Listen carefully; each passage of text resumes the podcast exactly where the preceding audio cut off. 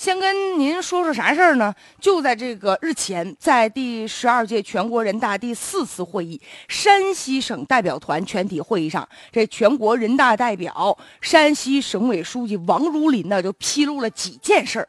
我分别跟大家说，第一件事儿啊，说经过调查，说山西省呢有一个副市长贪腐的金额达到六点四四亿元。六点四四亿元呢！哎呦天，这么多钱，然后超过了九个贫困县去年一年的财政收入，就听了这样的新闻，都让我们觉得，哎呀，特别的吃惊啊。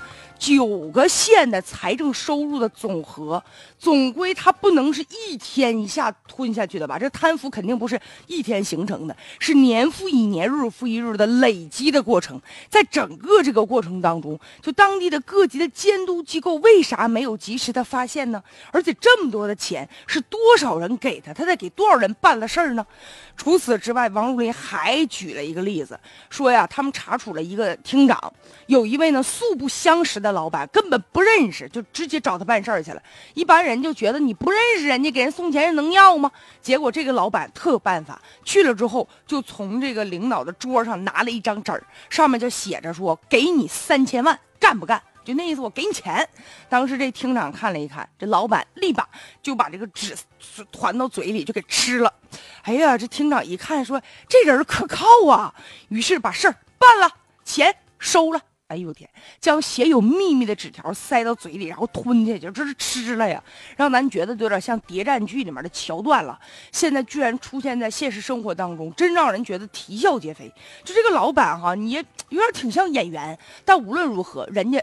得偿所愿，这事儿是不是办了？而且呢，还给领导留下一可靠的印象。你看这人，就是觉得好像能保守秘密，人家愣把纸条给吃了呀！但是你觉得这老板就真的那么可怕吗？而且就这俩人根本不认识，求人办事儿，家一张嘴就是三千万呢。那你想，就在这个事儿当中，这老板得挣多少钱才能给你三千万？